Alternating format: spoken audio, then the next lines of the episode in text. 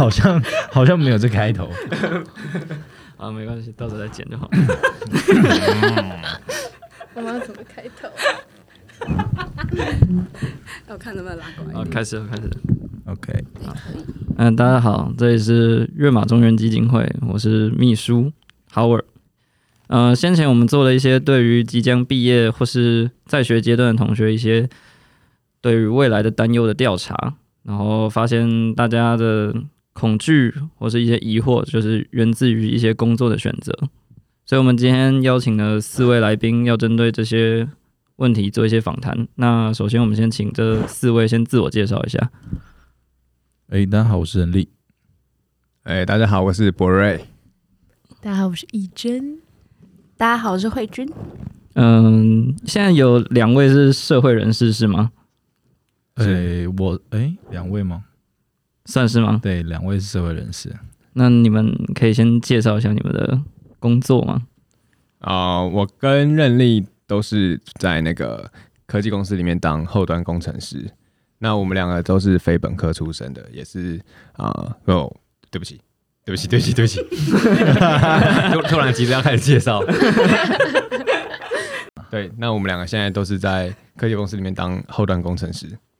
那你要说一下你们的就是求职历程之类的吗？啊、我跟他比较不一样，我是原本呃财经系毕业之后要去考那个研究所，但是我考研究所的理由很简单，就是因为大学部的财经系出路其实能赚的薪水并没有那么高。那我当初是想说，你就投个两三年下去，可以换到更好的职业方发展也不错。但我自己本身在大学的时候没有没有很认真地在念书，纯粹就是薪水导向。对，那当然，呃，财经系就是在商科里面是一个比较竞争的科系，然后通常你要爬到一个比较好的，比如说交易员啊这种位置，嗯、基本上你你研究所也只能念台大跟政大，那这其实是一个很高的一个门槛。然后后来我就想说，好，那今天如果我研究所没有考上的话，我下一份比较呃第二有兴趣的呃技能是什么？然后我就想说用这个技能去再去找下一条路该怎么走这个样子，所以我就去啊、报名了写程式的课程。那写程式这边又会分成，这最初阶可能写网页又会分成前后端嘛。那当初我就选择了后端这条路，就一路顺顺的走到现在这样子。我不敢说自己很有兴趣可以写一辈子，但起码是起码这是我目前最想做的事情。大概心路历程大概是这样子。那任力的部分呢？呃，我是 我比较不一样哎、我我我读大学的科系啊，跟我想做的我都不会给他特别设限，因为我都是属于我想尝试什么我就去做。然后我毕业到现在，我做了三份工作。我第一份是被一个影像公司找去当他们的频道主持人，就是 YouTube。然后第二份是游戏公司的企划，然后然后是在做呃跟 KOL 的合作，然后以及规划。然后第三份就是现在的软体工程师。然后在这个过程，我都是属于只看我有兴趣的，就是想尝试，觉得诶蛮有趣的，我就会去试试看。因为我觉得工作，除非你一开始就很明确你想要做哪一个，然后你坚定不移，那你就朝那方向走。不过我觉得总是要，如果你不是这种人的话，那你总是要多方尝试之后，你才能找到你想要的方向。然后我就是这几份工作我都觉得不错，但是如果我在工作上有觉得我学习停滞了，然后不能有自己想要的生活状态，我觉得我们要把刚毕业之后，你要把自己的状态分配好，就是你自己生活中不能缺少的那一部分。像我可能就是自己的创作，我自己也会跳舞，然后这部分是我觉得我生活中不能被剥夺的，所以我就会去根据这个去寻找我的工作。像现在的软体工程师，我就觉得，诶，他上下班时间很固定，然后工作上我又能有蛮足够的学习可以让我去学，然后我就，然后又不会影响到我的个人生活，我觉得这是一个很不错的平衡吧，要找到自己生活的平衡，这样。那那个，因为之前调查的问题之中，有些人有一个问题，就是，嗯，在出社会之后，那他的兴趣跟他的工作要怎么结合？就是不管是时间上的安排或是什么的，那这方面我觉得你是就是做的相当的好，所以我想听听你的看法。呃，怎么平衡这件事，就是说你应该要去为你的生活去做比重，然后跟你未来，我是这样做了，我会有一个最大方向的目标，但我不会只看那目标去过我现在的生活。你应该要去想，你要怎么样达成那个最大的目标之后，去切分你阶段性的努力。像我最大目标可能是，诶，我之后想要做一个有稳定能够表演的人，然后成为一个艺术家，然后除此之外有自己的事业，我是想创业的人。所以我从这个前提下，我去切分为我现阶段需要累积我的资本，我需要有一份工作让我有能够去创作的本钱，然后去学，比如说上跳舞课、上音乐课的本钱，创作作品的本钱。而工作方面，我为了呃想要创业，所以我会选择呃激发想法、经营类的。然后软体工程师是因为关于我未来创业也有涉猎到的，所以我就觉得，哎，当初大学有学到这一块，我可以去接触看看，发现。挺不错的，所以我就是去分配成小阶段之后，选择了这份工作。你只有当你真的去做这份工作，你才会知道你需不需要加班，甚至这份工作会消耗掉你多少的精力，你有没有办法在下班后还能去做你想要做的？这个是你必须在找到工作之后，你才能去衡量出来的。所以，当你做到一份工作，你先去分类出你生活中一定要追求的，你一定要去排名。像我一定不可能舍弃我。工作之余，我去创作时间，然后我去跳舞的时间，这是我不可能切割掉的，所以它一定就会排在可能我一天中的两个小时、三个小时，我一定要用它。所以相对来说，我就不会去做，可能我本科系的工作就会比较偏加班多一点，我就不会去做很需要加班的工作。然后在这个时间前提下，你就可以分得很清楚。像我现在的工作就是，呃，我早上八点半到九点半到公司，那公司就是五点半到六点半下班。通常是五点半，然后这个时候我就可以下班之后，我会再去健身，然后或者是健身完练舞，然后然后呢，如果没有健身练舞的那一天，我可能就是创作，然后偶尔播个一天，就跟朋友出去，然后呢，这样子你就可以把你的生活挤得很满，但是你同时要去思考说，你到底有没有足够的精力去同时 handle 这些事情，因为有些工作很真的很累嘛，然后。如果你能够把比重安排出来，你是一个非常想拼事业的人，自己的个人生活兴趣只是你觉得你偶尔享受就可以，那你反而可以把工作为重，然后去加班啊那些你都不用在意。我所所以我觉得应该看你的阶段性目标是什么。了解了解。那这边我要呃请问另外两位，就是因为有些人是针对就在学阶段有一些困惑。或是疑惑，就不管是要不要休学，或是嗯不知道要继续念研究所，或是转系什么之类的，然后又或者是交换，那我这边想听听两位的想法。那义珍，你要先说吗？好啊，好，我先大概讲一下，就是我自己本身本科系是应用华语文学系，然后呃讲白话一点话，其实就是。呃，最直观就是教外国人中文，对，就是，但是当然还涉及，比如说教材制作或者是行政那些。但因为我自己本身未来想要做这一块是在教学上面，所以呃，我自己就其实我在我现在是大四，要升大四下，就等于说明年正常话就是会毕业。然后，可是因为其实我在大二的时候很不知道自己未来到底要干嘛，因为就觉得。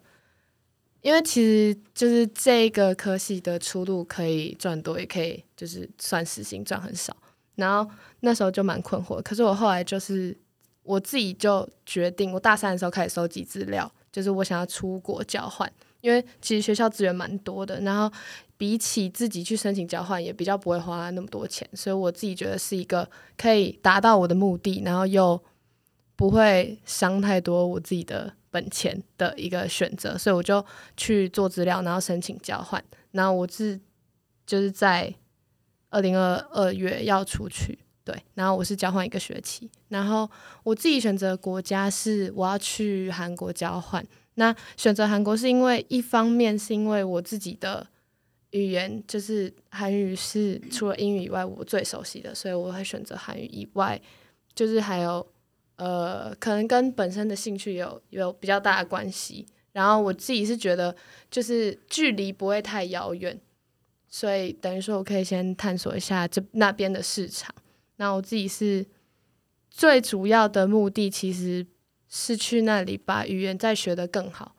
因为我觉得虽然说在教中文这方面不一定说真的要你的外语好到一个顶尖的程度，但是我自己觉得至少就是你至少要好到你可以在你的学生有疑惑的时候可以解惑嘛。然后我自己最主要交换的目的就是我想要把语言再学得更好，然后。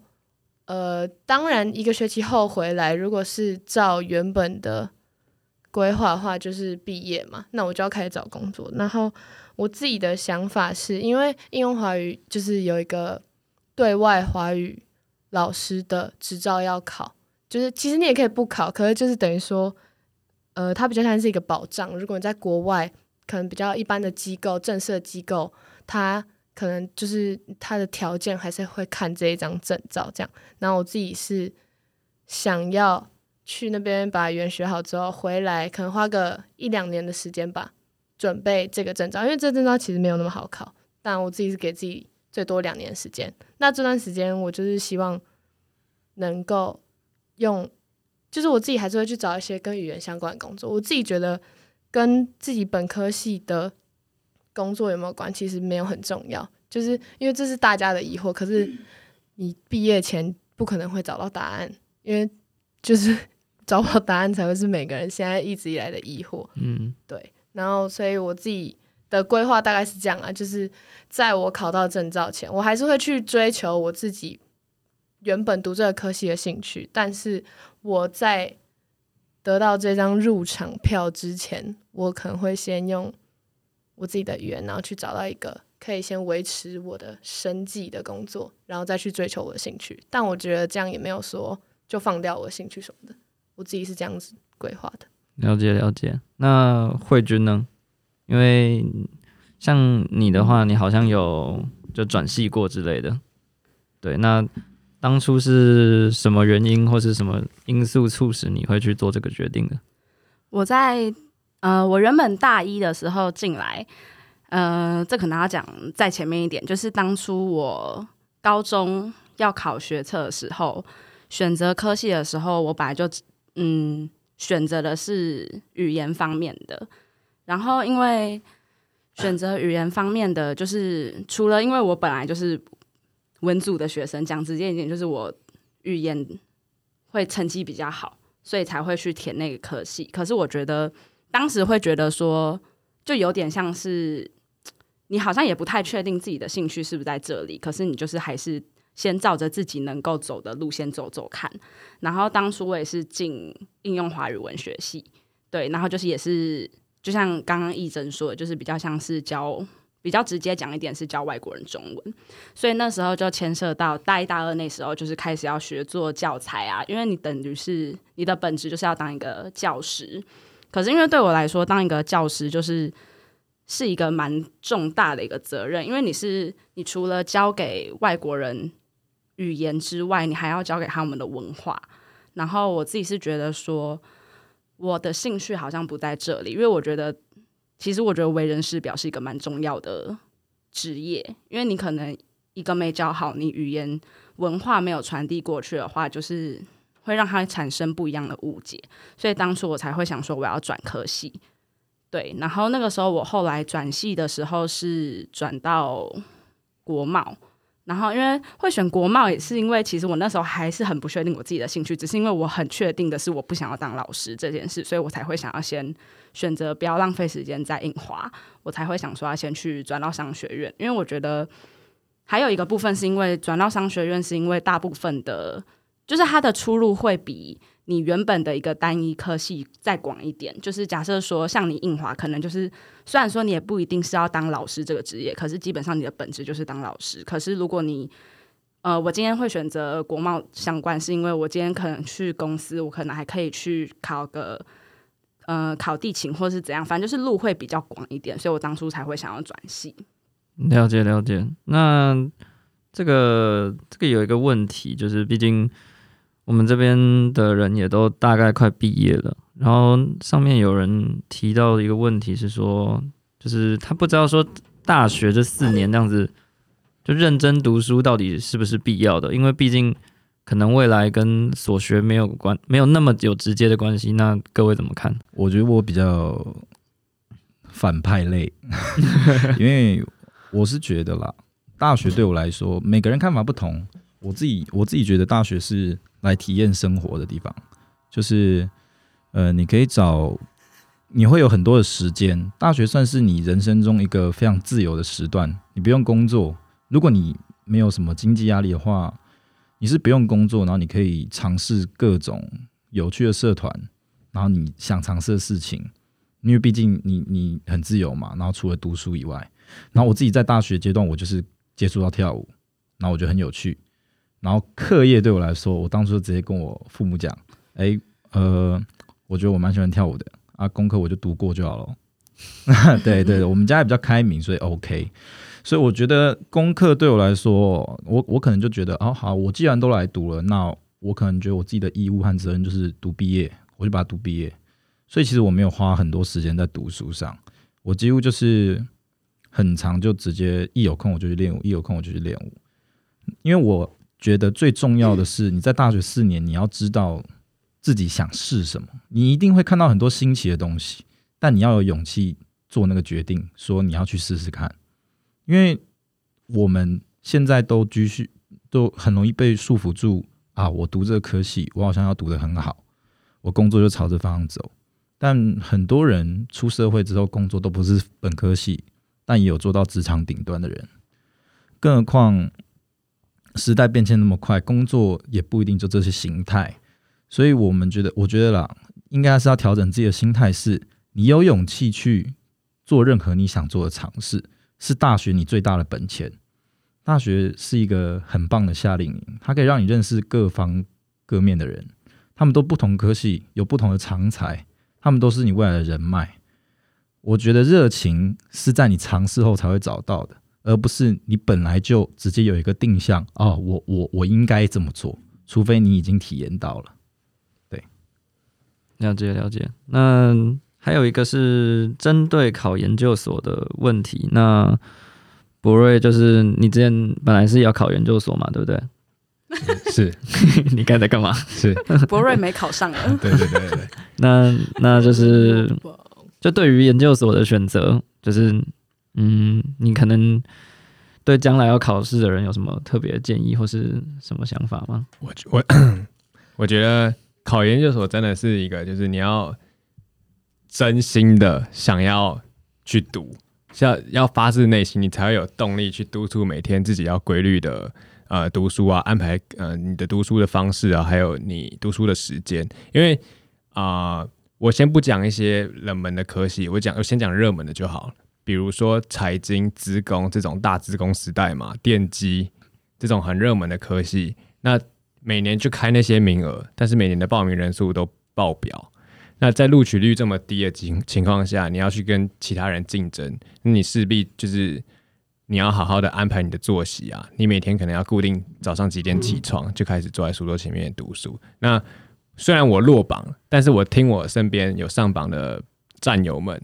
他们的策略，我觉得他们一个最重要的心态就是要知道如何有效的读书，就是你要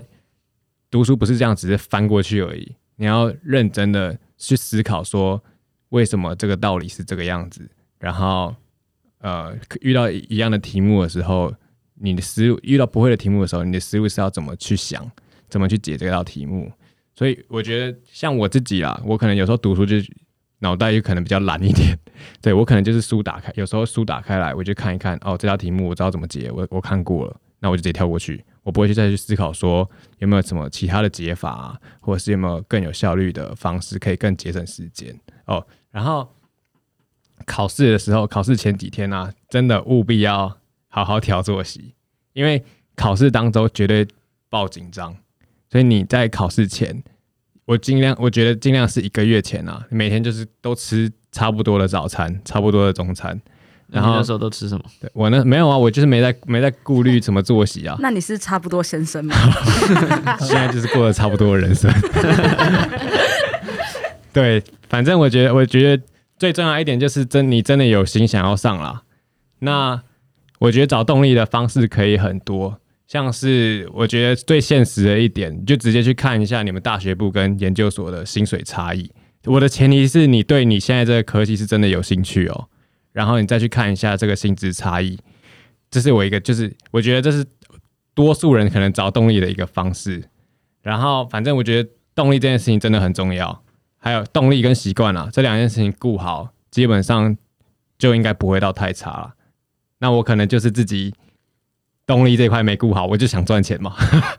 我就只是想要薪水高一点哦。那我对我自己科系，我我自己是觉得好像也还好，我就是只想要薪水高一点这样。啊，对啊，所以你你打，所以如果是这样的心态的话，你很容易会比输那种是真的对这个这个科系有热忱的人，因为有热忱的人是真的会花心力去研究每一块细节，就像是你今天在做一个作品。如果是老板或是教授跟你说，哎、你要把什么东西做好，跟你自己发自内心去做，那产出的成果会不一样。对啊，所以我觉得最重要的是心态，心态要对。那你觉得 那你觉得就是这都是考试，那你觉得这个跟学测只考有什么差别吗？哦，差别就是你呃，研究所考试是考专业科目嘛，一定是考你自己有兴趣或是你喜欢的，或是你自己原本系上的科目。那准备方式，我觉得其实大同小异，诶，就基本上就是先把观念弄懂，然后观念一定是基本啦，先要先把它熟看到熟到不行，然后再去刷题。然后我觉得很多人都会忽视掉刷题这一块，我自己就是这样。我觉得我最大的败笔，除了心态以外，就是刷题这一块。因为其实很多研究所的考试啊，呃，他们考的那个每一间学校考的那个套路都差不多。比如说今天我去考，呃，比如说中正好了，或者是说中央这种学校，他们每历届出的题目的那个类型可能就会很像，不见得都一样，但是大概会有七八成像。所以你去多刷一点这种这种学校的题型，应该是会蛮有帮助。其实你们会你会知道说他们出题的方向大概是怎么走。但是今天如果你是考顶大的话，比如说台大、台大、政大、清大这种，他们的题目就很灵活了。那这种这种我就不会建议你要刷很多年的他们的历届考题，你基本上就是要把各方面的那个呃基础知识熟到爆爆开这样子。对，主要准备方法是这样啦。了解了解。那以上就是我们今天节目内容，这样谢谢大家。谢谢大家。拜拜。拜拜。